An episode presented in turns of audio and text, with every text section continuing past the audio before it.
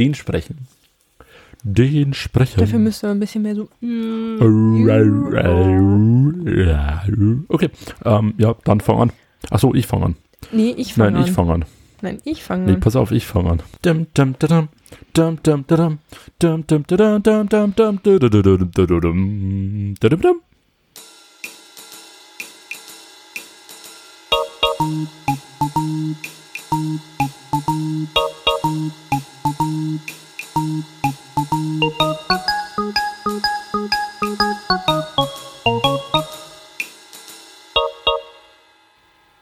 und herzlich willkommen zu Löffelkraut, Lebensräume Mitteleuropas. Ich bin die Ella und mir gegenüber sitzt der Stefan. Hallo. Hallo Stefan. Für alle, die uns heute das erste Mal zuhören, erkläre ich kurz, wie dieser Podcast aufgebaut ist, damit sich auch alle zurechtfinden. Immer abwechselnd bereitet einer von uns beiden, und das bist heute du, Stefan, Mhm. einen Lebensraum vor und stellt den dann hier in diesem Podcast vor. Und zwei Wochen später ist dasselbe Spiel dann genau andersrum. Und so kommt dann zweimal im Monat eine neue Folge Löffelkraut raus mit einem neuen Lebensraum Mitteleuropas. Und bevor es aber zum heutigen Lebensraum weitergeht, möchte ich ein bisschen Feedback zur letzten Folge erwähnen, was wir bekommen haben.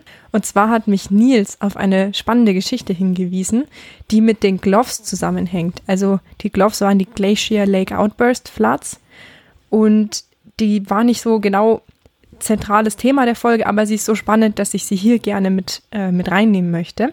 Und zwar hat er mir vom Plan Mort Gletscher in der Schweiz erzählt. Der hat einen Gletschersee und da gab es schon mehrere Gletscherseeausbrüche und die Gefahr für die Dörfer im Tal wurde dadurch immer größer und das hat dann irgendwann zu einer einmaligen Aktion geführt. Und zwar hat man einen Überlaufkanal für diesen Gletschersee in den Gletscher gegraben, um eben ein unkontrolliertes Ausfließen von diesem Gletschersee zu verhindern, sondern das Wasser kontrolliert abzuleiten. Und dafür musste man einen 14 Tonnen schweren Bagger auf den Gletscher hochbringen, der dann diesen Kanal gegraben hat. Und das Ganze ist in einer Dokumentation vom Schweizer Fernsehen dokumentiert worden, die auf einer großen Videoplattform auch frei verfügbar ist. Und die werden wir noch in der Beschreibung für die Gletscherfolge mit verlinken, dass die auch jeder finden kann. Ähm, die ist auch sehr empfehlenswert, weil man sieht da drin nicht nur, wie so eine Glacier Lake Outburst Flood im Tal ankommt und wie das dann da unten aussieht, sondern da steigt auch eine Gruppe von Menschen in einen Gletscher hinein und da kann man mal von innen in den Gletscher reingucken, was ich auch sehr spannend finde. Krass. Und da bedanke ich mich bei Nils ganz herzlich für diesen Hinweis. Ja, wunderbar. Also das, das war, das, das war Feedback. So gleich Ja. mit Video, Videobeweis. Er hat mir sogar den Link zur Dokumentation mitgeschickt. ich finde es auch spannend, wie man einfach einen Gletscher hier kanalisiert hat eigentlich, ne? Ja, ja, Schon- tatsächlich. Heftig. Cool. Äh, ja, nice. Also so viel dazu. Mhm. Und dann möchte ich noch dich fragen, Stefan. Ja, Ich habe dir letztes Mal ja in der Folge eine Hausaufgabe aufgegeben. ja. Und zwar ging es da um die Wassermenge, die ein Gletscher im Laufe der letzten Jahre verloren hat. Mhm. Das waren 110 Millionen Kubikmeter Wasser. Mhm. Und ich habe die angegeben mit, das ist ungefähr so viel wie der Trinkwasserverbrauch der Region München. Mhm. Und dann wolltest du das doch noch umrechnen in Neusiedler Seen, glaube ich. Genau. Ähm, und ich bin generell, also ich habe nie wirklich Hausaufgaben gemacht. Ich bin kein großer Fan von Hausaufgaben. Und dieses Mal konnte ich mich auch erfolgreich von Hausaufgaben drücken, denn ja, auch ich habe Feedback bekommen und zwar von der guten Mona, die meine Hausaufgaben erledigt hat, indem sie mir einfach ausgerechnet hat, ähm, wie viel Neusiedlersees das sind. Und 110 Millionen Kubikmeter entspricht 0,34 Neusiedlerseen. Also nicht mal einen ganzen, sondern nur ein Drittel See eigentlich. Und ähm, dann war ja noch der Witz, dass ich auch gesagt habe, man könnte es auch in Saarlands umrechnen.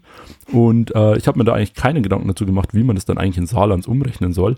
Aber ähm, die gute Mona hat es gemacht. Und zwar hat die Mona das einfach in, ja, wie weit wäre denn das Saarland mit Wasser bedeckt? Wenn man den? Neusiedler See drauf auskippen würde. Nee, wenn man eben die 110 Ach so, Millionen ja. Kubikmeter Mhm. drauf auskippen würde. Und es sind 4,2 Zentimeter. Finde ich eigentlich auch ganz nett, diese, diese Herangehensweise. Und ähm, da schon mal vielen Dank an Mona. Ja, sehr cool. Wir können ja öfter mal so Hausaufgaben aufgeben. Ja, eigentlich sollten wir den Zuhörern immer die Hausaufgaben geben. Das wäre viel lustiger. Aber, aber es gab ja noch ähm, äh, die Geschichte auch, ähm, es kommt alles noch von Mona. Und zwar gab es noch die Geschichte mit dem Nunatak. Mhm. Und möchtest du noch mal kurz sagen, was die Nunatak sind? Die Nunataks sind die Felsbereiche, die über den Höchststand der Gletscher hinausgeragt haben und nicht abgeschliffen wurden. Genau, und deshalb so, so spitz sind. Ne? Mhm. Und zu diesen Nunataks habe ich gesagt, das erinnert mich an das Wort Tomahawk. Mhm. Ne? Und das ist, glaube ich, bei vielen auch irgendwie so hängen geblieben, Tomahawk und Nunatak. Und dazu hat Mona mir geschrieben, ähm, das Wort Nunatak, oder sie hat eigentlich uns geschrieben, ne, muss man hier sagen, mhm. das Wort Nunatak kommt ursprünglicherweise aus, in, also aus dem Inuktitut welches ein Dialekt der Inuit-Sprache ist. Mhm. Ich hoffe, man kann es so sagen. Und die Inuits, die kennen wir ja. Und zwar sind das die Ureinwohner von Zentral- und Ostkanada sowie Grönland. Mhm. Ne, also wir sind schon mal auf dem richtigen Kontinent. Und jetzt kommt äh, der große Bogen zum Tomahawk, denn das Tomahawk ist ein ein Allzweckwerkzeug. Eigentlich, es war nicht nur eine Waffe, da habe ich auch noch mal ein bisschen nachgelesen, sondern eigentlich ein Allzweckwerkzeug, was eben auch zum Kämpfen benutzt wurde. Und ähm, das Beil, weil es ist ja so eine Art Axt, äh, wurde dabei aus Stein gefertigt normalerweise. Und die ankommenden Europäer haben diese, dieses Gerät dann übernommen und haben es aus Eisen gemacht. Mm, genau, und diese amerikanischen Ureinwohner, die das eben so benutzt haben, also es waren verschiedene Stämme, der amerikanischen Ureinwohner, die dieses Tomahawk kannten, aber das Wort Tomahawk, wie wir es kennen, ähm, das kommt aus den Algonquin, also aus der Algonquin-Sprachfamilie. Ich hoffe, das habe ich jetzt richtig ausgesprochen. Und die Algonquin-Sprachfamilie ist zumindest mal in derselben Region, wird die gesprochen, wie die der Inuktitut, ne, dieser Dialekt. Also die sind bei demselben Raum und daher kann es auch sein, dass die deshalb so ähnlich klingen. Zumindest aber, für unsere europäischen genau, Ohren. Aber ob die wirklich dann sprachwissenschaftlich irgendwie miteinander verwandt sind, das kann ich nicht sagen, denn diese äh, Sprachkultur, das ist irre. Also da gibt sogar eine Sprache, die heißt Fox-Sprache, was ich ganz toll fand. Und gibt auch viele weitere und äh, nicht so gut zu überschauen. Aber an dieser Stelle nochmal äh, Danke an Mona. Da haben wir jetzt schon in der Einleitung einen riesen Bogen gezogen. Mhm. Und das ist, glaube ich, noch nicht zu Ende, weil ich habe auch noch die Frage gestellt, oder du hast die Frage gestellt und ich konnte sie dir nicht beantworten, ob äh, Ferner und Firn irgendwie zusammenhängen. Da hat Mona auch was zugeschrieben.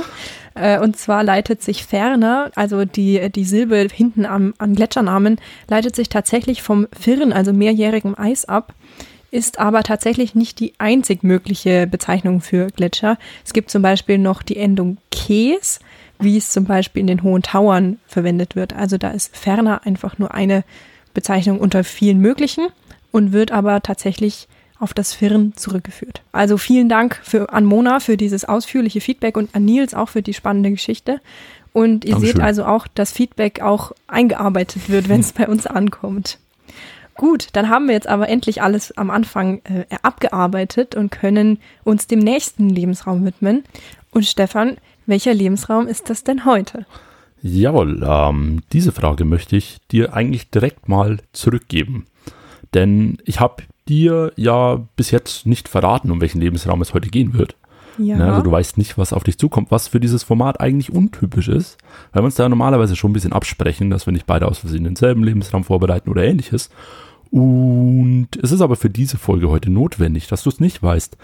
Denn du hast ja das letzte Mal in der Gletscherfolge angedeutet, dass du gerne einen Glühwein mitgenommen hättest. Für mhm. die Weihnachtsfolge sehr passend. Und davon habe ich mich inspirieren lassen und habe mir gedacht, ich bringe uns auch ein Getränk mit.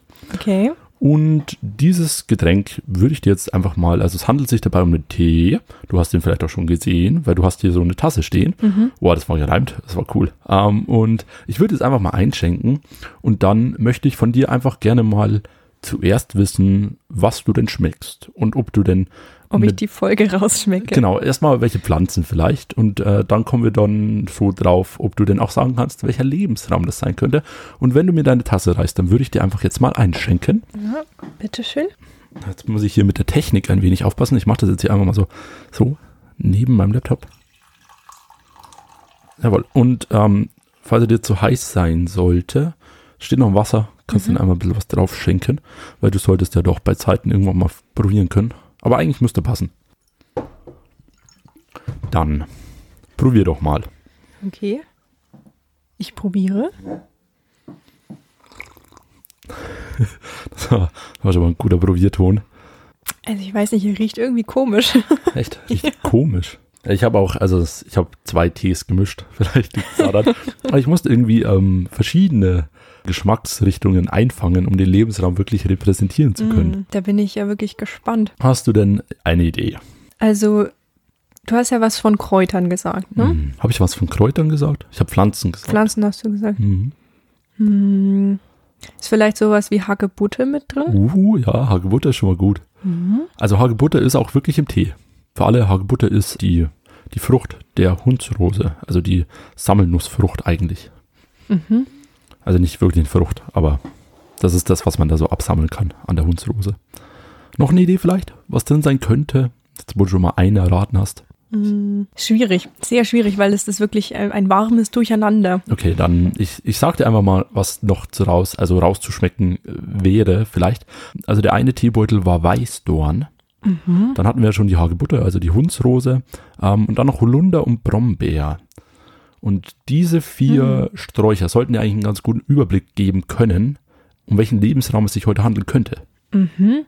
Jetzt schon. Also nur am Tee hätte ich es nicht erkannt, aber ich würde jetzt mal auf Hecken tippen. Genau, äh, wir sind bei den Hecken. Also unser heutiger Lebensraum ist die Hecke und es ist eben so ein bisschen ein kleinerer Lebensraum, also auch kleinräumiger und wir müssen deshalb ein bisschen reinzoomen, denn eigentlich gehören ja die Hecken in die Kulturlandschaft und, und so ein bisschen auch in der Ackerfolge sind sie ja schon vorgekommen.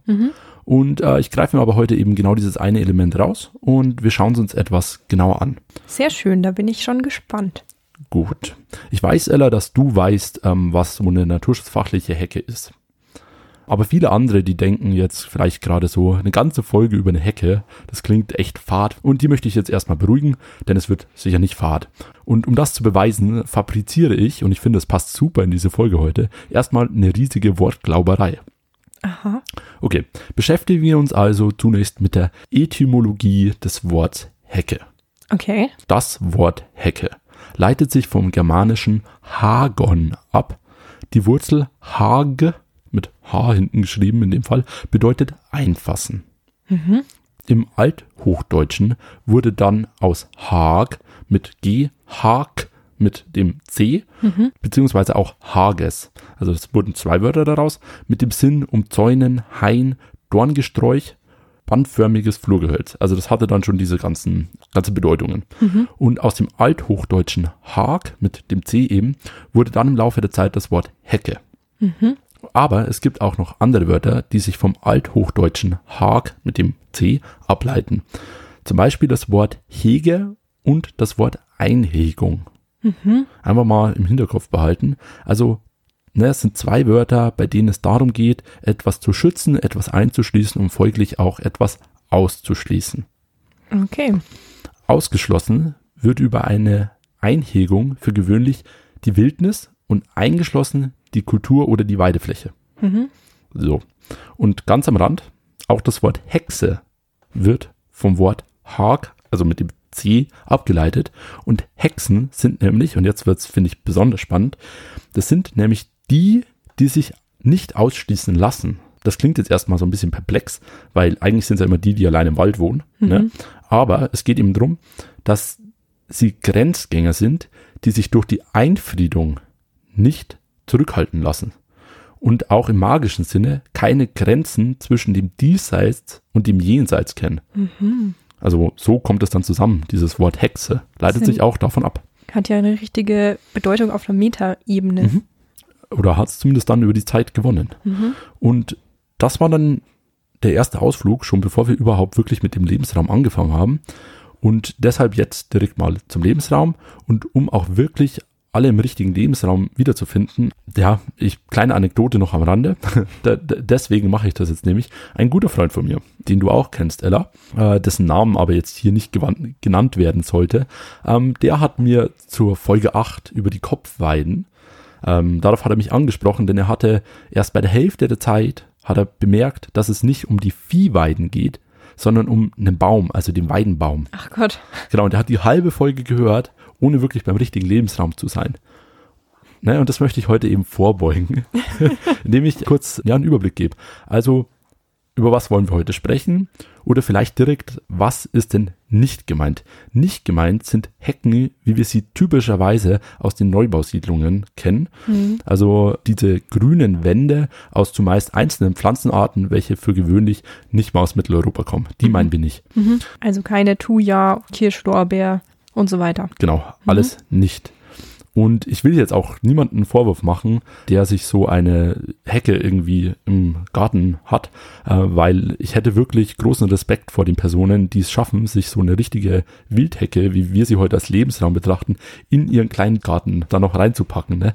Weil ähm, das ist nicht eine grüne Wand, sondern eher sowas wie ein Wald ohne Bäume dann. Also die Hecke, die wir heute betrachten. Mhm. Und dann kommen wir jetzt auch zum Lebensraum. Als Hecken sind im naturschutzfachlichen Kontext Zeilen bis bandförmige, in der Regel gebüschreiche Gehölzstreifen in der freien Landschaft gemeint. Mhm. Was ist jetzt Zeilen bis bandförmig? Zeilen bis bandförmig meint eigentlich so ungefähr eine Breite von 2 bis 15 Metern. Da ist der Garten von manchen Leuten schon überschritten. Mhm. Und ähm, sowas sollte man sich jetzt einfach mal im Ungefähren vorstellen. Es handelt sich hierbei also um ein Linienbiotop. Mhm. Andere wichtige Linienbiotope vielleicht mal so, die auch eine Folge in diesem Podcast verdient hätten. Fällt dir was ein, Ella? Ja, alles, was gewässerartig ist, also Genau. Bäche, Gräben, sowas ist auch linienförmig. Also Bäche, Gräben, Flüsse, richtig. Dann, was fällt dir vielleicht noch ein? Ähm, auch die Auen sind ja dann entsprechend an den Flüssen. Äh, Plus, minus diese, ähm, du hast in der Auenfolge mal die Galeriewälder erwähnt. Mm, ja, Die könnten es vielleicht sein. Aber es trifft dann auch noch so Sachen wie eben Alleen, Feldreine und auch Bahndämme. genau, Bahndämme wollte ich jetzt noch nennen.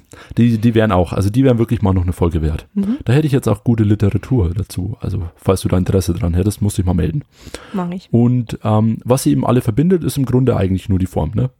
Ja. Also Flüsse und äh, Feldreine und Bahndämme und Hecken, da ist wirklich nur dieses ja, Linien- bis Bandartige, äh, was die alle verbindet. Und äh, jetzt ist aber so wie immer in diesem Podcast und es hat mich äh, während der Vorbereitung stark an meine letzte Folge erinnert, denn das Motto war ja da dann irgendwann Röhricht ist nicht gleich Röhricht und ich habe mir dann eins rausgepickt und äh, so ist es heute auch wieder. Hecke ist nicht gleich Hecke.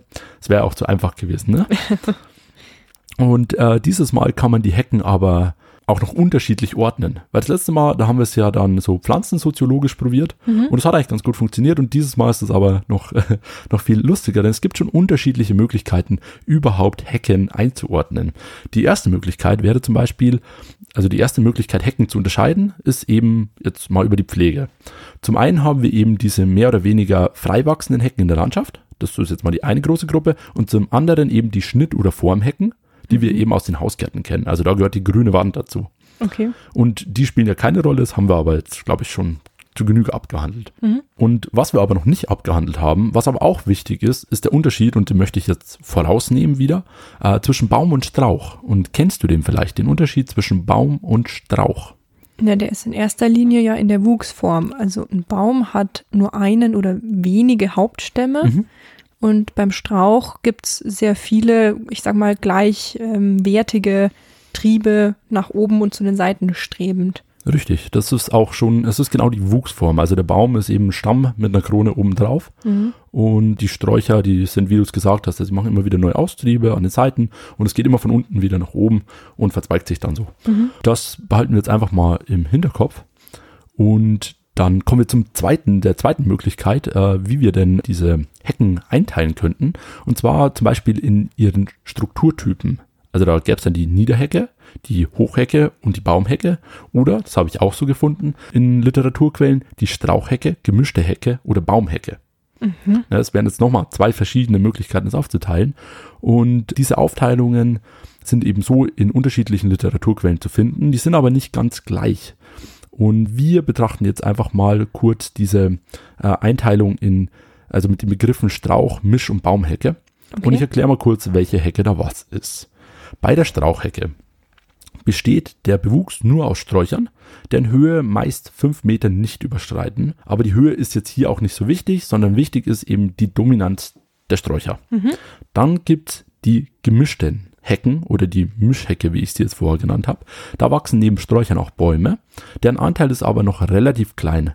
Diese Bäume haben dann noch einen bestimmten Namen, Ella. Weißt du den vielleicht auch? Also wenn du eine Hecke hast mit nur Sträuchern und ab und zu steht mal ein Baum drin, der die so weit überragt, Nee. das sind die Überhälter. Die könntest du aus der Mittelwaldbewirtschaftung kennen. Genau, da lässt man nämlich auch immer die Überhälter stehen. Und äh, zu denen kommen wir aber noch. Das Wort kannst du dir auch schon mal merken. Oder ihr auch. Und äh, dann noch die Baumhecke als dritter Typ. In dieser Einteilung, da überwiegen dann die Bäume ne? Mhm. und bilden einen fast durchgehenden Kronenschluss. Also optisch dann auch sehr dominant, die Bäume in dieser Hecke. Und eine weitere Möglichkeit, die Hecken zu unterteilen, wäre jetzt pflanzensoziologisch. Mhm. Also wie wir das vom Röhricht schon kennen. Ne? Und tatsächlich, es ist jetzt mittlerweile schon vier Wochen her und mir hat das noch niemand um die Ohren gehaut, was ich da gemacht habe. Habe ich doch so Angst davor gehabt. Ne? Ja, stimmt. Äh, ist nicht passiert, also es müsste alles passen. Deshalb also mache ich das. das bei den Hecken nochmal versuchen. Genau, mache ich es gleich nochmal. Und pflanzensoziologische Aufteilung der Hecken ist sehr interessant. Zum einen, was ich ziemlich spannend finde, ist, dass die pflanzensoziologische Klassifizierung nicht immer eindeutig ist bei den Hecken, ähm, was wiederum mit der besonderen Form zusammenhängt, äh, weil durch die schmale Form in dieser Linie, die ja für unser Lebensraum sehr charakteristisch ist, sind die Störungen von den umliegenden Flächen natürlich sehr groß. Ne? Es folgt daraus eine sehr starke Inhomogenität und dementsprechend ist es schwierig, das aufzuteilen, was natürlich nicht hilft, wenn ich vergleichbare Klassen einteilen möchte. Sie haben es dann trotzdem geschafft und ähm, zumindest für Süddeutschland kann man sagen, der Grundstock der Heckenarten äh, ist die Prunus spinosa Gesellschaft. Und Ella weiß da zufällig, was Prunus spinosa ist, also welche Pflanze, wie die heißt. Also Prunus ist doch ähm, entweder Kirsche, Vogelkirsche. Genau, also es sind irgendwie so Kirschverwandtschaft. Mhm. Und äh, Spinosa ist dann aber die Schlehe. Ah, mh, ja. auch eine wichtige Heckenpflanze. Und also der Grundstock der süddeutschen Hecken ist die Schlehenhecke.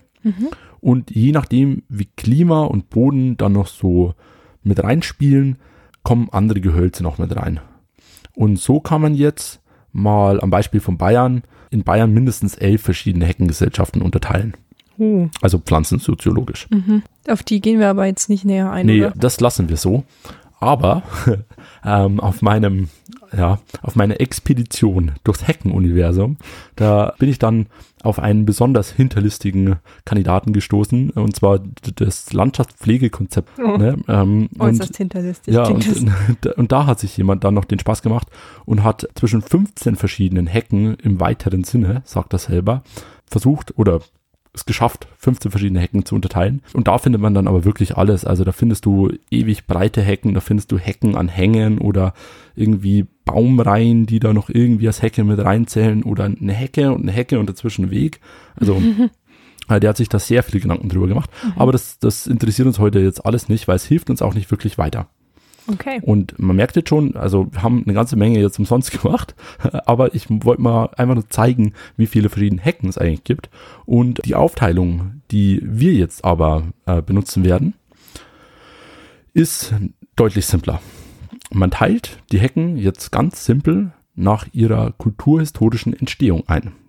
Ne, also das ist, was wir jetzt nochmal machen werden. Das ist ja wieder ein neues Konzept. Genau, es ist ein ne? wieder ein neues Konzept. Und dazu möchte ich jetzt ein Begriffspaar vorstellen.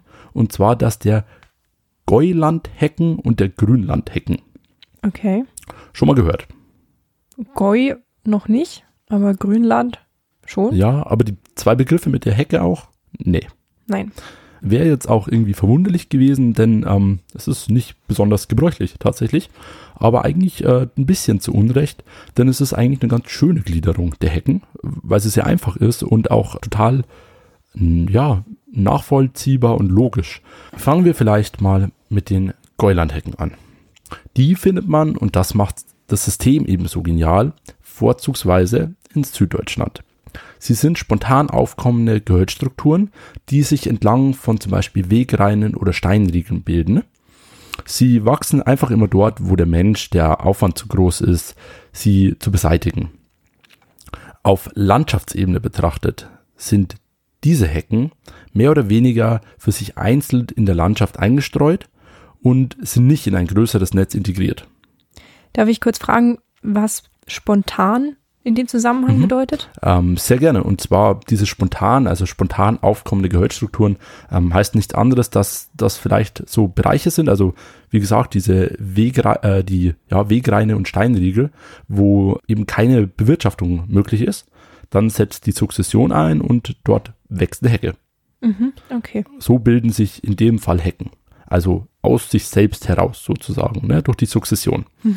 Und jetzt ganz anders, ne? Zweit, der zweite Heckentyp, die Grünlandhecken, die sind vielen wahrscheinlich bekannt, aber nicht unter diesem Namen. Die Grünlandhecken vereinen jetzt zwei Typen von Hecken. Zum einen die Knicks, auch Wallhecken genannt, und zum anderen die Räder. Und die Räder sind jetzt eine Sonderform von Knick eigentlich. Also, weil Knicks, äh, das ist einfach nur ein Weg, wo links und rechts ein Knick steht. Das ist dann ein Räder. Und die sind vereint eben unter den Grünlandhecken. Und kennst du vielleicht das Wort Knick, Ella?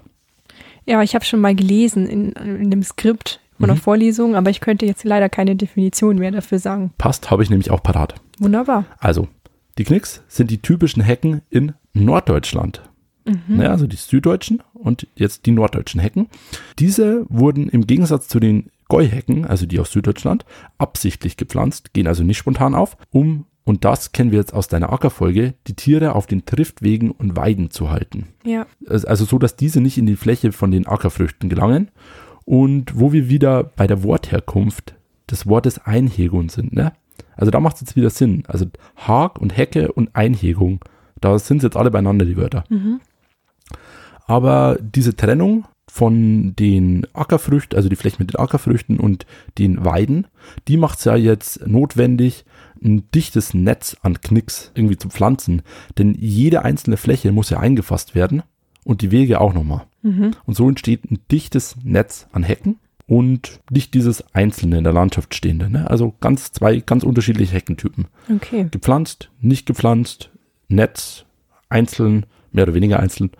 Ja, genau. Und Norddeutschland, Süddeutschland. Und das waren jetzt die Grünlandhecken. Und die Gäulandhecken. Okay. Und wir werden uns in dieser Folge heute aber nur einen dieser beiden Typen anschauen, weil für beide haben wir gar keine Zeit.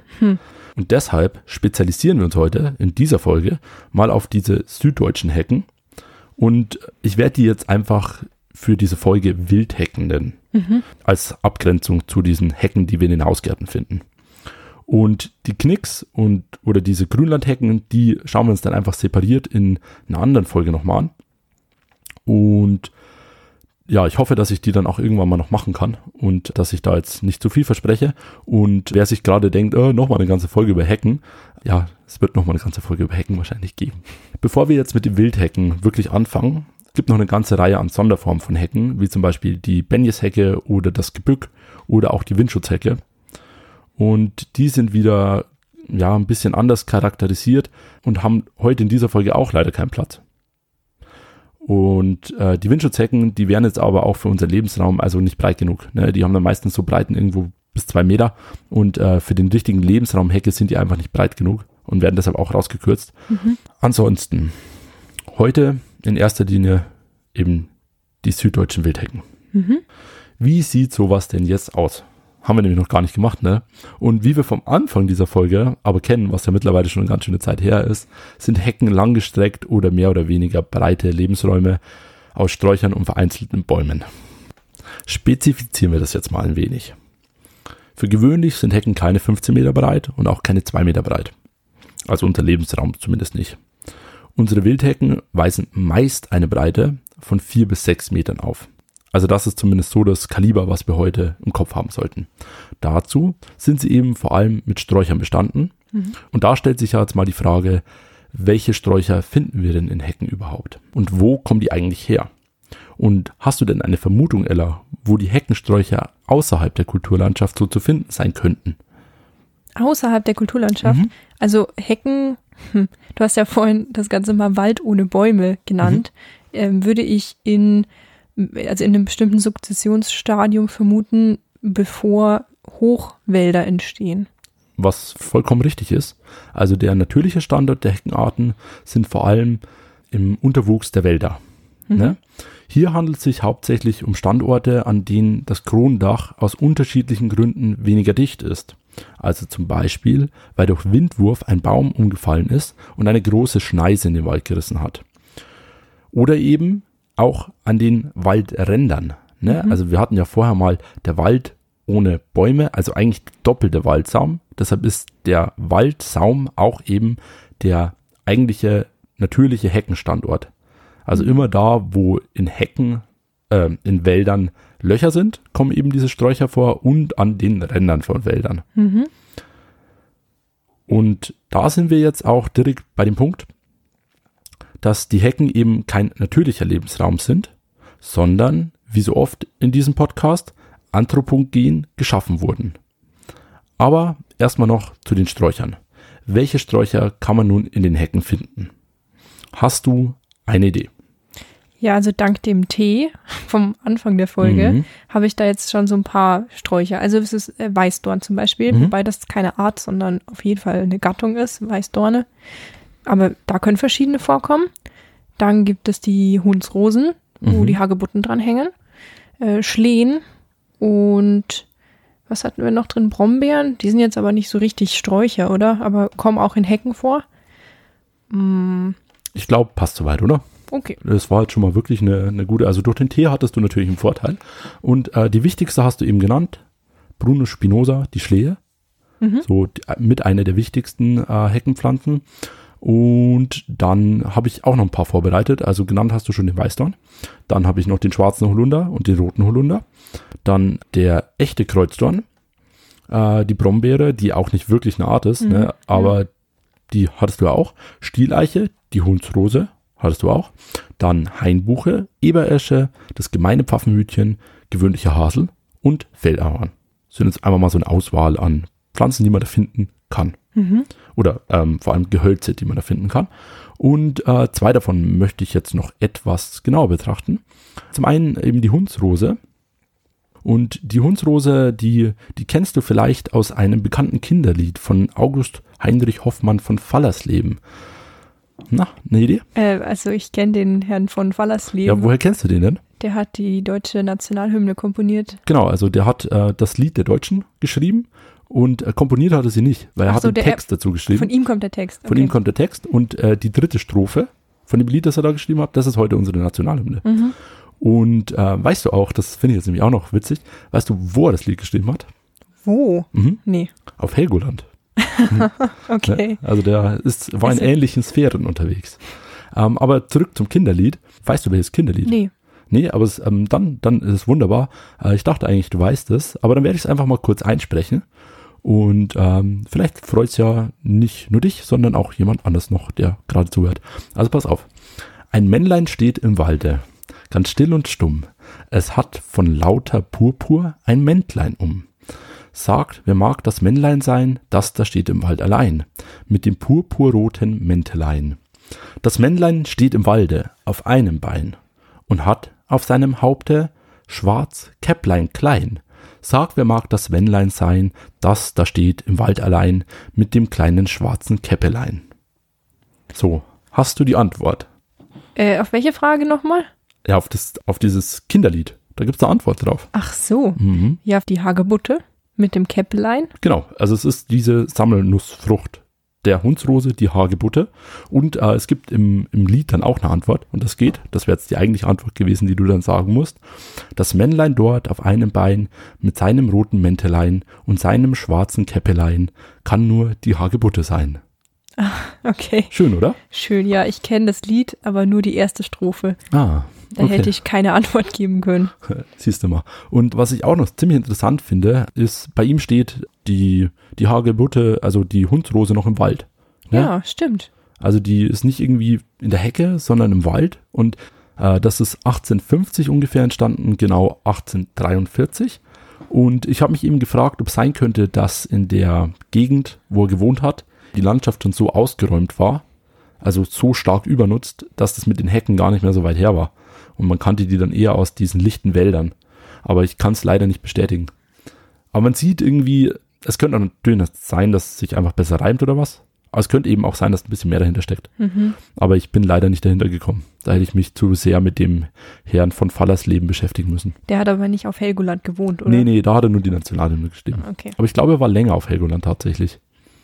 Passt. Ich wollte nur wissen, ob die Landschaft, ob, über die wir reden, ob das Helgoland ist oder was anderes. nee, ähm, er hat längere Zeit auf Helgoland verbracht, aber er Ja, ich habe mich jetzt nicht so stark mit ihm beschäftigt, deshalb weiß ich auch gar nicht, wo er wirklich gewohnt hat.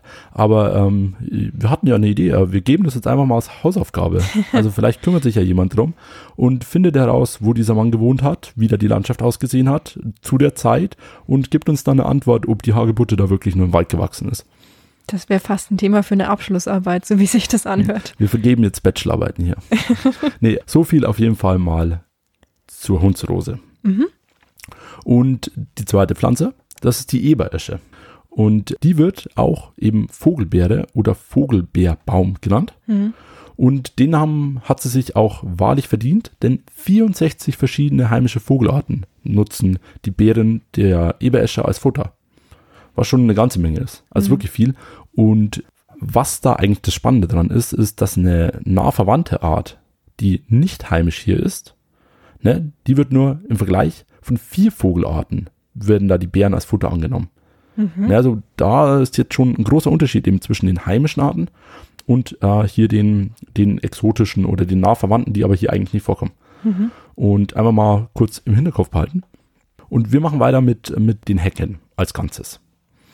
Denn die genannten Arten wachsen ja jetzt nicht einfach irgendwie in dieser Hecke. Es ergibt sich mit der Zeit eine Struktur und die sieht wie folgt aus. Zumindest im Idealfall. Man gliedert sie in Kernzone, Mantelzone und Saumzone. Das sind jetzt mal die drei Zonen, die man in der Hecke findet. Und in der Kernzone finden wir dann unsere Baumarten, wie zum Beispiel die Heimbuche oder die Feldahorn, ne, hatte ich vorher auch genannt.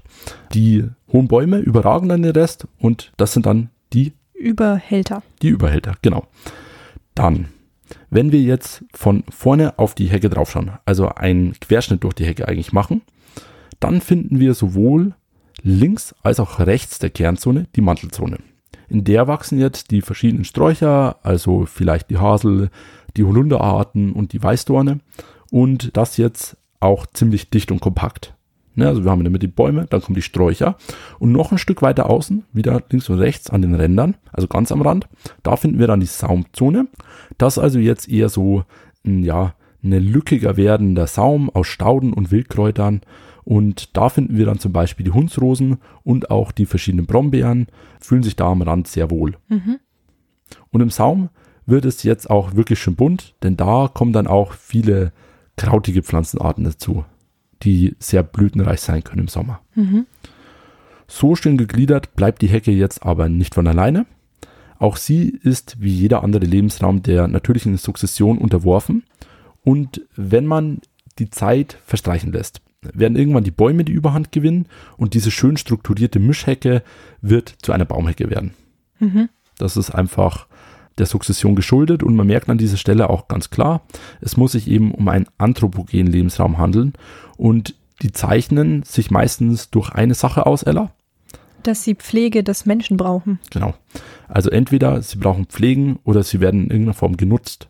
Und da stellt sich doch natürlich jetzt automatisch die Frage, für was könnte ich denn so eine Wildhecke denn überhaupt nutzen? Hm. Also man könnte ja aus den Hecken Holz rausholen, was man so als Brennholz benutzen könnte. Genau, das ist die, die erste Möglichkeit, also dass man diese Hecken irgendwie abschneidet und dann als Brennholz verwendet.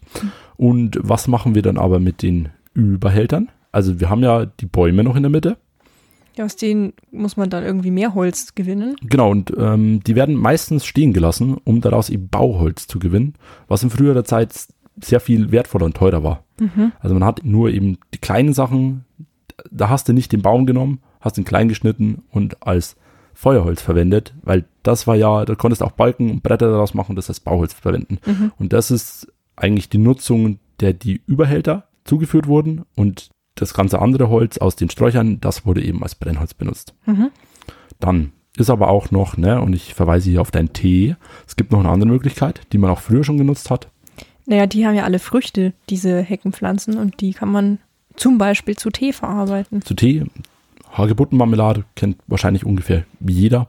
Oder auch verschiedene Liköre, also Schlehenlikör, schmeckt auch ganz lecker. Stimmt. Das sind jetzt mal nur die direkten Möglichkeiten wie man Hacken nutzen kann. Der indirekte Nutzen geht aber weit darüber hinaus, aber dazu kommen wir dann später noch. Erst einmal sehen wir an diesem Beispiel eben, dass dieser anthropogene Lebensraum genutzt wurde. dass sich wiederum ein vielgestaltiger Lebensraum ausgeprägt hat, der eben nicht zu einer artenarmen Baumhecke geworden ist, sondern eine reich strukturierte Mischhecke sich gebildet hat aus Sträuchern und Bäumen. Und äh, dieser Lebensraum konnte dann auch über die Zeit eben bewahrt werden, weil man immer wieder eingegriffen hat und die Sukzession so zurückgedrängt hat. Es bildet sich also jetzt ein vielfältiger Lebensraum heraus und der zeichnet sich durch seine einzelnen Kleinstlebensräume aus und davon finden wir in Hecken eine ganze Menge. Man findet zum Beispiel Baumhöhlen, man findet Totholz, dann findet man die tiefgefurchte Rinde der Bäume, Dazu die Streu am Boden. Vielleicht Lesesteinhaufen, wo die erstmal drüber gewachsen sind am Anfang. Oder Steinriegel, die unterhalb der Hecke sind. Oder das reichhaltige Blütenangebot in den Saum. Und viele weitere. Ne? Also es sind mal so Kleinstlebensräume, die wir alle in der Hecke jetzt finden können. Mhm. Und aus diesem Gemisch an Strukturen ergibt sich natürlich ein Lebensraum, der nicht nur für uns Menschen nützlich ist, sondern auch für viele Bewohner. Oh, ich höre eine Überleitung ja. zum nächsten Kapitel. Kommen wir zu den wichtigsten Bewohnern der Hecken, unsere gefiederten Freunde, die Vögel. Und davon finden wir in Hecken eine ganze Menge. Ne, durch diese vielen unterschiedlichen Strukturen finden wir eben viele Vogelarten, weil viele Vögel auch was mit Hecken anfangen können. Und ich habe hier einfach mal ein paar zusammengetragen und es wird ein bisschen anders wie sonst bei den Bewohnern, aber ich finde auch ganz gelungen. Also Vögel finden zum einen in Hecken Schutz vor Witterung. Also vor Regen, Wind, Hagel, Schnee oder auch eben vor Sonnenschein, wenn es zu warm wird. Dann finden wir Schutz vor Bewirtschaftungseingriffen im Kulturland. Da denken wir jetzt einfach zum Beispiel mal an das Rebhuhn oder an den Jagdfasan, die sich in Hecken von den Kreiselmehrwerken verstecken können, ne, die auf den umliegenden Flächen dann wüten und also wenn sie schnell genug sind, ne, natürlich. Aber sie haben zumindest noch einen Rückzugsort mhm. in den Hecken. Dann finden sie da Nistplätze. Davon vor allem in den dornigen, stark verzweigten Bereichen, ne, also in den, in dem Sträuchern. Sträuchern und da in diesem Saum, wo das so rübergeht, aber auch in den Bäumen. Na, da gibt es auch Vögel, die dann in den Bäumen brüten. Ein Beispiel für eine Art, die den dichten Saum der Hecken sehr schätzt, ist zum Beispiel die Mönchgrasmücke. Ja. Gut. Dann finden Vögel dort Ansitzwarten für die Jagd, wie zum Beispiel der Neuntöter. Also der sitzt dann gemütlich auf seiner Warte und macht da dann genau das, was der Name eben verrät erwartet, bis er im Umkreis von circa 10 Meter ein Kleinsäuger oder ein Insekt, also ein Käfer oder irgendeine Springschrecke sieht und dann stürzt er sich von seiner Warte, also aus der Hecke raus, so auf den drauf. Dann finden wir aber auch Singwarten, also die Orte, wo sich Vögel hinsetzen, um zu zeigen, was sie können. Ne? Also dieses Singen, das macht ja, machen sie für alles Mögliche, also um ihr Revier irgendwie so abzugrenzen und ganz ähnliche Dinge.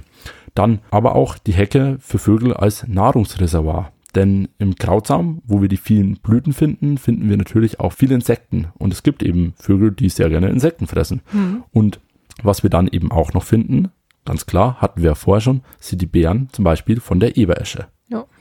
Und auch all die anderen Sträucher, da wachsen ja auch Beeren dran und die sind eine wertvolle Winternahrung für viele Vögel.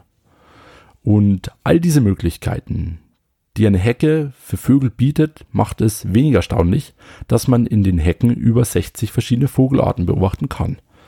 Was schon eine ganze Menge ist. Ja. Aber es geht noch dicker. Mhm. Mhm. Schätzungen gehen davon aus, dass in Hecken insgesamt bis zu 1000 Pflanzenarten und 10.000 Tierarten vorkommen, was für Mitteleuropa schon eine ganz schöne Hausnummer ist. Ne? Ja, tatsächlich. Und das liegt jetzt unter anderem am nächsten Punkt. Und zwar der Funktion von Hecken als Biotopvernetzungselemente. Mhm. Alleine durch ihre Linienform, die ja sehr charakteristisch ist für die Hecken, sind sie hervorragend als Biotopvernetzungselemente geeignet. Sie sind dauerhaft in der Landschaft stehende Strukturen, an denen sich viele Tiere orientieren können. Und eignen sich deshalb, wenn sie breit genug sind, ideal, und das wird jetzt wenig überraschend sein, um kleine Waldgebiete miteinander zu vernetzen ne, weil es sind auch Gehölzstrukturen und man findet ja die, diese ganzen Sträucher, die normalerweise in der Hecke vorkommen, auch in den Wäldern, also ideal geeignet, um kleinere Wälder zu vernetzen. Warum braucht es solche Strukturen in unserer Landschaft? Um das zu verdeutlichen, möchte ich nun ein Spiel mit dir spielen, Ella. Oh. Mhm. Ich habe sogar noch ein Spiel mitgebracht. Lauter Überraschungen Tee heute. und Spiele. Ja, ich habe dieses Spiel griffigerweise das Distanz zur nächsten Hecke-Chat-Spiel genannt. Okay. Und du fragst dich jetzt vielleicht, was denn das Distanz zur nächsten Hecke-Chat-Spiel ist. Ja, ich frage mich, was das Distanz zur nächsten Hecke-Schätzspiel eigentlich ist. Das werde ich jetzt verraten. Also pass auf. Ich habe hier eine Reihe an Tieren vorbereitet. Jedes dieser Tiere hat einen bestimmten Aktionsradius und eine gewisse Bindung an Feldgehölze wie Hecken. Deine Aufgabe wird es jetzt sein, zu raten, wie weit der jeweilige Aktionsradius der Tiere ist. Okay. Und ich werde die Tiere nennen. Soweit verstanden. Ja. Okay, dann fangen wir doch mal an mit dem Hermelin. Ein Hermelin hat einen Aktionsradius von, mm, sagen wir mal, 800 Metern. 300 Meter. Dann vielleicht der Igel. Ein Igel ist, glaube ich, den nenne ich mal mit auch 300 Meter. 250. Also, jetzt hast du ja schon mal den ersten Anhaltspunkt, also das war gut. Ähm, dann die Spitzmaus. Also, Spitzmaus. ne, gibt es ja vers- verschiedene Arten, aber so im Allgemeinen. Die wird eher so bei 50 Meter sein. 200 tatsächlich. Oh, Hm. Die sind auch ziemlich aktiv, also das kann ich mir gut vorstellen. Äh, das finde ich eigentlich ganz gut. Neun Töter, den hatten wir vorher schon. Was denkst du, wie weit geht der weg Hm. von der Hecke? der kann ja jetzt fliegen, ne? Würde man Ähm, meinen. ähm, dann würde ich, würde ich schätzen 1,2 Kilometer. Hm? Tatsächlich noch 75 Meter. Was? Ja, da kommen wir dann dazu. Ähm, dann vielleicht noch Laufkäfer. Verschiedene Arten jetzt, ne? Mhm. Die laufen vielleicht so 75 Meter von der Hecke weg. Ja, also man sagt, bis zu 200 Meter schaffen die. Boah. Und dann vielleicht noch die Fuchs. Ein Fuchs würde ich jetzt mal mehr zutrauen. Der ist ja auch ein größeres Tier. Mhm. Also würde ich da schätzen einen Kilometer. Drei Kilometer tatsächlich. Also das ist auch der mit der, mit Abstand, der längsten, also ne, ähm, Weite, die der da zurücklegen kann. Und äh, machen wir die Erdkröte auch noch. Mm, die, glaube ich, kann nicht so weit. Also vielleicht, sagen wir mal 200 Meter. 150. Auch nicht schlecht. Sind ja auch nur Schätzungen, also vielleicht liegst du auch viel richtiger. Ich habe mir eine sportliche Kröte vorgestellt. Sehr gut. So, was haben wir denn bei dieser Übung jetzt aber eigentlich gelernt? Fragst du dir jetzt bestimmt. Ja, Stefan, was haben wir da jetzt eigentlich gelernt? Wir haben beobachtet, dass jedes Tier nur einen bestimmten Bewegungsradius hat und manchmal ist er auch gar nicht so weit. Ne? Der Neuntöter zum Beispiel nur 75 Meter, was der sich da eigentlich wegtraut. Ähm, da will der die nächste Struktur haben. Und das hängt jetzt einfach damit zusammen, dass die Tiere eine Möglichkeit zur Rast für die Aufnahme von Nahrung oder ähnlichem benötigen. Ne? Also die brauchen jetzt irgendwie wieder eine Struktur, wo sie sich verstecken können oder ähnliches.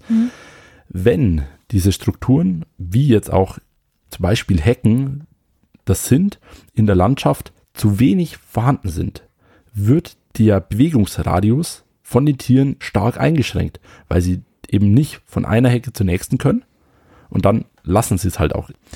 Die Folge davon ist die Isolierung von Populationen und der Rückgang der Artenvielfalt durch die langsam fortwirkende Verarmung des Genpools in den Teilpopulationen.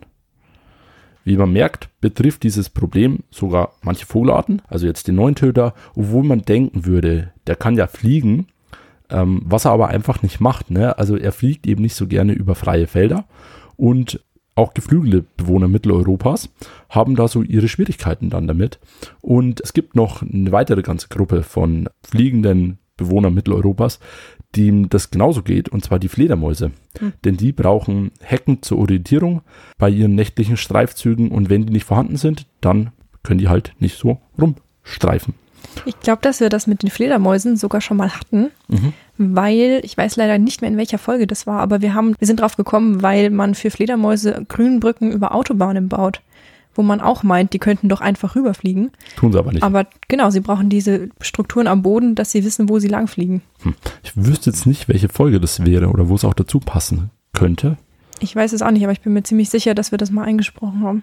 Spannend. Dann sieht man hier, kommt wieder dasselbe. Ne? Also die Grünbrücke und die Hecke sind eigentlich auch nur Biotopvernetzungselemente Genau. in unserer Landschaft.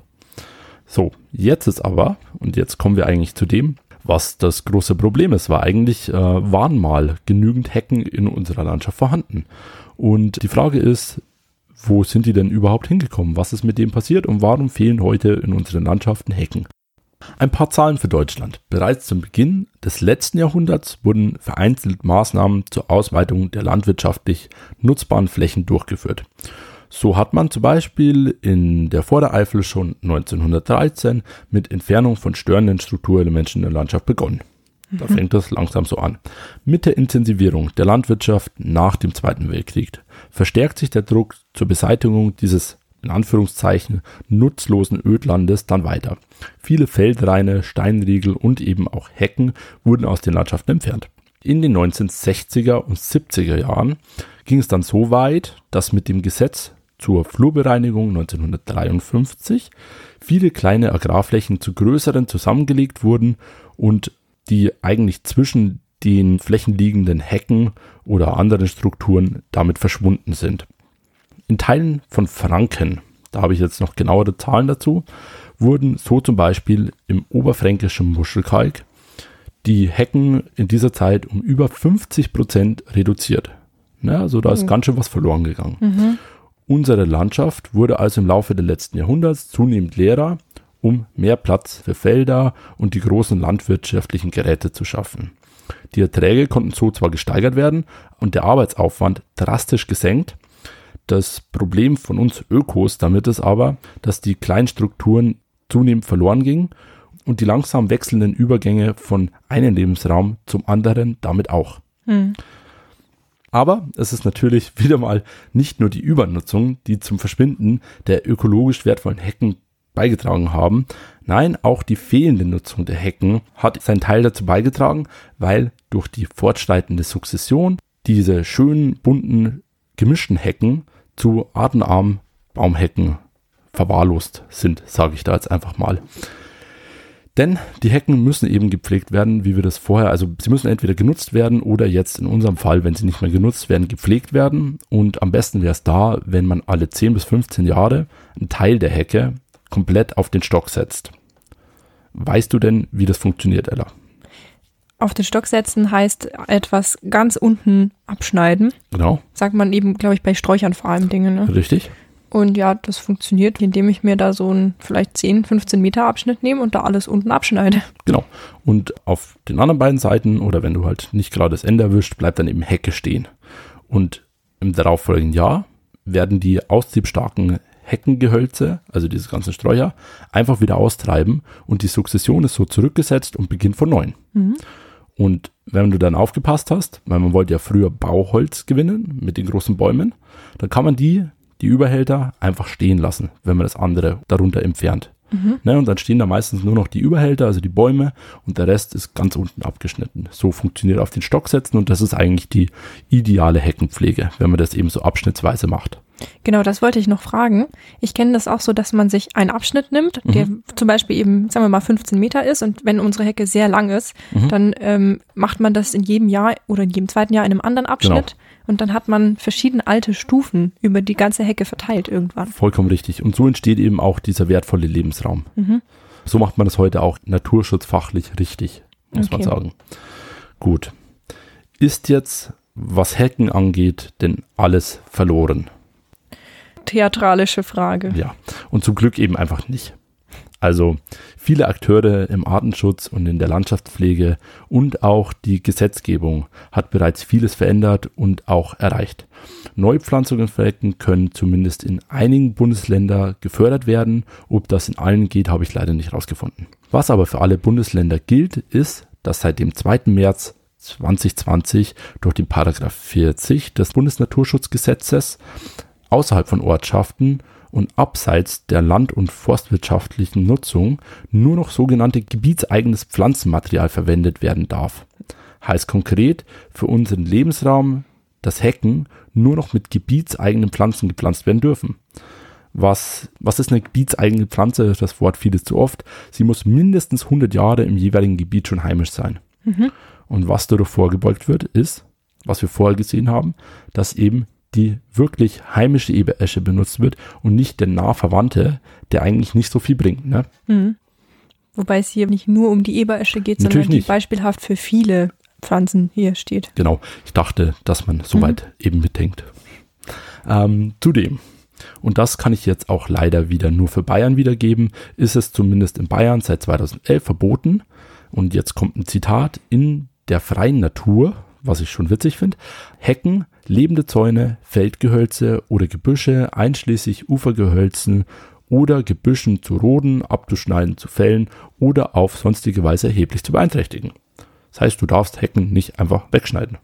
Aber du darfst sie auf den Stock setzen und sie mhm. dann wieder neu austreiben lassen. Ist ja Pflege. Ja, okay. Also man sieht, es geht irgendwie in die richtige Richtung und das ist wirklich, wirklich gut so, denn Hecken sind so verdammt vielfältige Lebensräume unserer Kulturlandschaft und brauchen vielleicht gar nicht so viel Platz, wie man immer so denkt. In Süddeutschland stehen sie sowieso eigentlich genau nur da, wo man die Flächen eben sowieso nicht wirklich nutzen kann, also wo man nicht wirklich was damit angefangen, anfangen kann, sonst wären sie ja da gar nie aufgekommen. Hm. Ich möchte für meinen Teil den leckeren Tee, den wir heute genossen haben, nicht wissen. das hast du geschrieben, bevor du den Tee getrunken hast. Äh, Gib's zu. Vollkommen richtig. Und ähm, ja, alles andere, was man Leckeres daraus machen kann. Ich denke jetzt hier einfach mal an den leckeren Likör oder die Hagebuttenmarmelade. Dazu sind sie geniale Strukturen, die unsere Landschaft einfach braucht und richtig gepflegt kann man sogar noch Brennholz und Bauholz draus gewinnen. Und auch wenn in unseren Hausgärten keine richtigen Wildhecken Platz haben, wenn man irgendwo in seinem Garten einen neuen Busch oder einen neuen Baum pflanzen möchte, dann lohnt es sich auch für uns, eine gebietseigene Pflanze zu pflanzen, also auf diese Pflanzen zurückzugreifen. Das ist so noch mein Tipp hier am Ende. Und damit bin ich jetzt auch mit meinem Teil schon am Ende. Wir sind alle froh, dass ich zwei Folgen draus gemacht habe aus diesen Hecken und ich hoffe, ihr hattet Spaß beim Zuhören habt ein bisschen was gelernt und damit übergebe ich jetzt das Wort an dich, Ella. Und du hast ja noch ein bisschen was zu sagen jetzt. Ja, zum Beispiel vielen Dank, Stefan, zum ja. Vorbereiten dieser Folge. Gar kein Problem. Was ich tatsächlich was schön herausgestellt fand, war, dass die Hecken früher durch die Nutzung ganz automatisch gepflegt wurden mhm. und gepflegt in Anführungszeichen. Und heute werden sie dann vor allem gepflegt und eben nicht mehr genutzt, mhm. also dass diese Nutzung durch eine Pflege abgelöst wurde. Was auch nicht ganz stimmt. Ne? Also mhm. auch in erster Linie werden sie eben gepflegt, aber das gewonnene Pflanzenmaterial wird auch heute noch genutzt. Mhm. Aber der Grund, warum wir es machen, ist genau umgedreht. Ne, also auch das Pflanzenmaterial, was da heute mit großen Maschinen rausgenommen wird, also da gehen die wirklich einfach mit dem Harvester sozusagen drüber, über die Hecke, dann ist da nichts mehr da. Aber das wird auch trotzdem noch zum Beispiel jetzt ähm, in Hackschnitzelheizungen verwertet. Ja, ja. Aber das fand ich zum Beispiel schön zu sehen, wie diese vor allem Nutzung in eine vor allem Pflege überging. Ja. Also vielen Dank dafür und äh, für die ganze Folge und ich bin schon sehr gespannt auf die zweite Heckenfolge, die ja, da irgendwann mal noch kommt. Irgendwann mal. Unsere Liste wird wirklich lang. Ja, es ist so. Aber die Knicks müssen auf jeden Fall irgendwann mal noch in einer eigenen Folge behandelt werden, weil sie sind anders als die süddeutschen Hecken, vor allem auch durch das Gepflanzte. Es gäbe zu Hecken noch so viele Randbereiche, die man damit abdecken kann und äh, deshalb habe ich mich ja auch dafür entschieden, nochmal eine zweite Folge zu machen. Wunderbar, war, glaube ich, die einzig richtige Entscheidung. Mhm, glaube ich auch. Gut. Wenn jemand von euch noch Feedback geben möchte zu dieser Folge. Oder die Hausaufgabe einreichen möchte. Oder das, dann kann er oder sie das gerne per E-Mail machen an unsere Podcast-E-Mail podcast.löffelkraut.gmx.de. Löffelkraut mit O, E und Doppel F.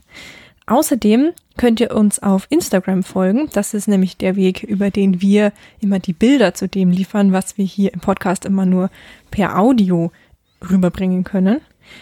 Außerdem könnt ihr uns gerne bewerten. Das ist seit neuestem auch auf Spotify möglich. Das freut uns sehr, weil das auch irgendwie eine Form von Feedback ist, wie Stefan letztes Mal so schön gesagt hat. Und was uns auch sehr freut, ist, wenn ihr uns helft, diesen Podcast weiterhin zu finanzieren. Ihr seht ja, wir haben noch so viele Themen auf der Liste, dass der noch lange weiter existieren soll. Und dafür haben wir ein Spendenkonto. Alle Infos dazu stehen auch in der Episodenbeschreibung. Und dann als allerletztes würden wir uns natürlich auch freuen, wenn ihr diesen Podcast an Menschen weiterempfehlt, von denen ihr glaubt, dass sie dieser Podcast oder diese Themen interessieren würden. So, und ich glaube, damit haben wir es jetzt geschafft für heute. Und dann würde ich beenden mit den Worten bis zum nächsten Lebensraum. Auf Wiederhören.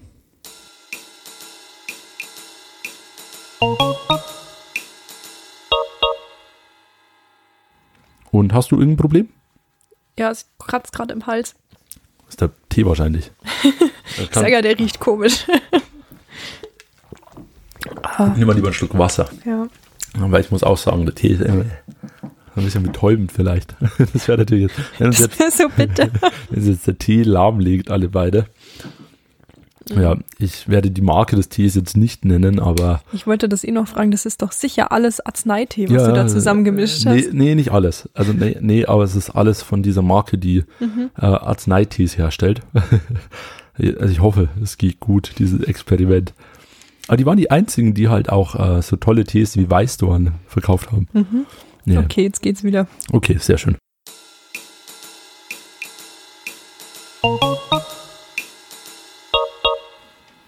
Und auch wenn in unseren Hausgärten keine richtigen Wildhexen, Wildhexen, Alter, jetzt wird's wild,